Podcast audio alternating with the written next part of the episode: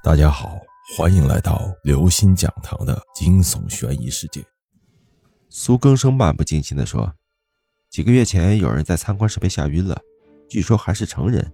哦，这个呀。”接待人员思索起来，他没有发现对面的苏更生正一眨不眨地望着他，很在意的模样。哦，我想起来了。接待人员带着苏更生来到一个透明的玻璃容器前，指着他说：“就是这个东西。”当时我还纳闷呢，不就是一个标本吗？怎么把一个大人当场吓晕？虽说对方是个女人，他发现苏更生像是着了魔一样，呆呆地望着这个标本，眼睛都不带眨的。不会吧？他可是外科医生，要是被吓倒了，接待人员不敢再想下去了。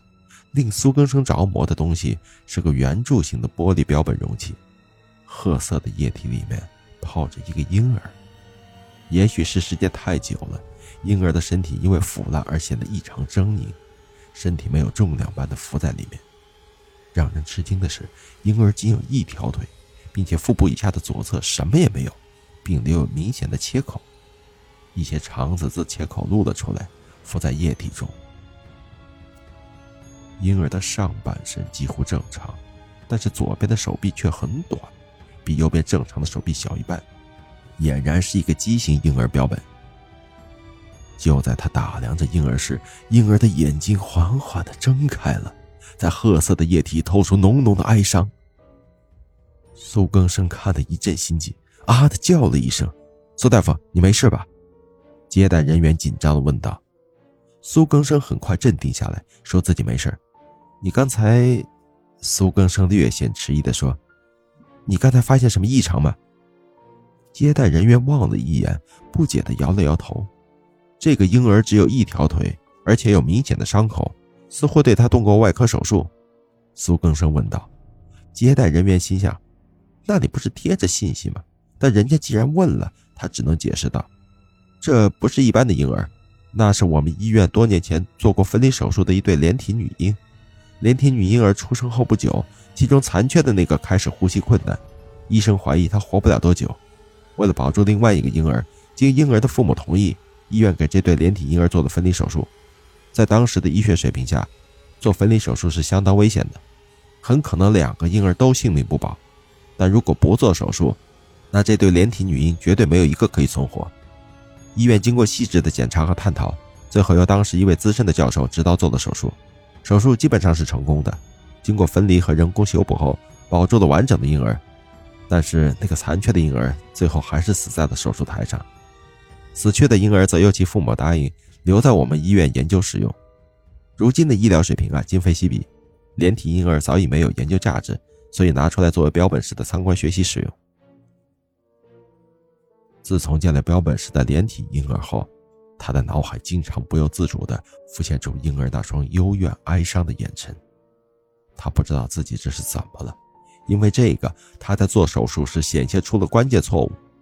科室的主任把他大骂了一顿，并强制放了他半个月的假，让他好好休息休息。回到家中，刘小田上班还没有回来，但是桌子上放着香喷喷的饭菜，只要热一热就可以吃了。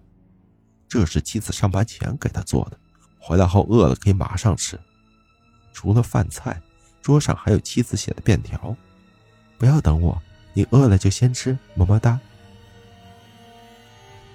望着便条，苏更生不由笑了起来。就算这个女人不是刘小田，难道不可以做他的妻子吗？晚上，刘小田依偎在他的怀里，两人一起看韩剧，感觉是那么的美妙，好像又回到了与他恋爱的时光。电视剧中，女主角为了留住男主角的心。亲自下厨房做菜，他一次又一次被烫伤。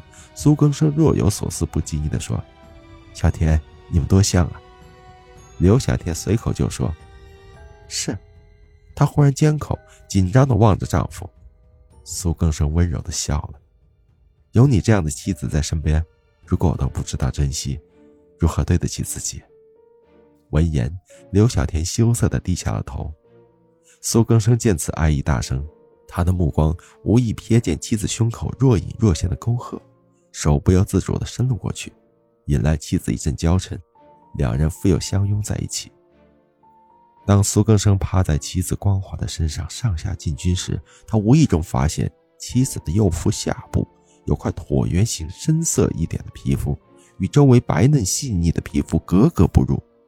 他越看越觉得眼熟，突然，一道哀伤的目光浮现在他的脑海，一个景象也与此重合。是啊，标本是连体女婴的腹部就有这个形状的切口。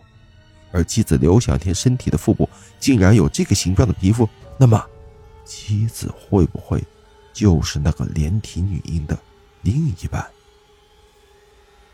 妻子的那块皮肤虽然不是切口原样，但她可是外科医生，婴儿时期的切口长到现在已然能够恢复到与正常皮肤接近的样子。刘小田见丈夫直直盯着自己腹部看，问道：“是不是我这里不好看？”没有。苏更生心不在焉的摇摇头。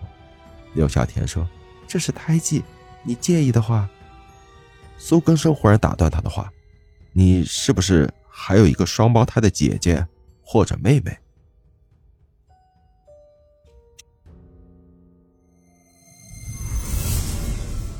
各位听众朋友，本期节目到此结束。如果您喜欢，请关注、订阅、点赞、转发四连击，谢谢您的支持，我们下期再见。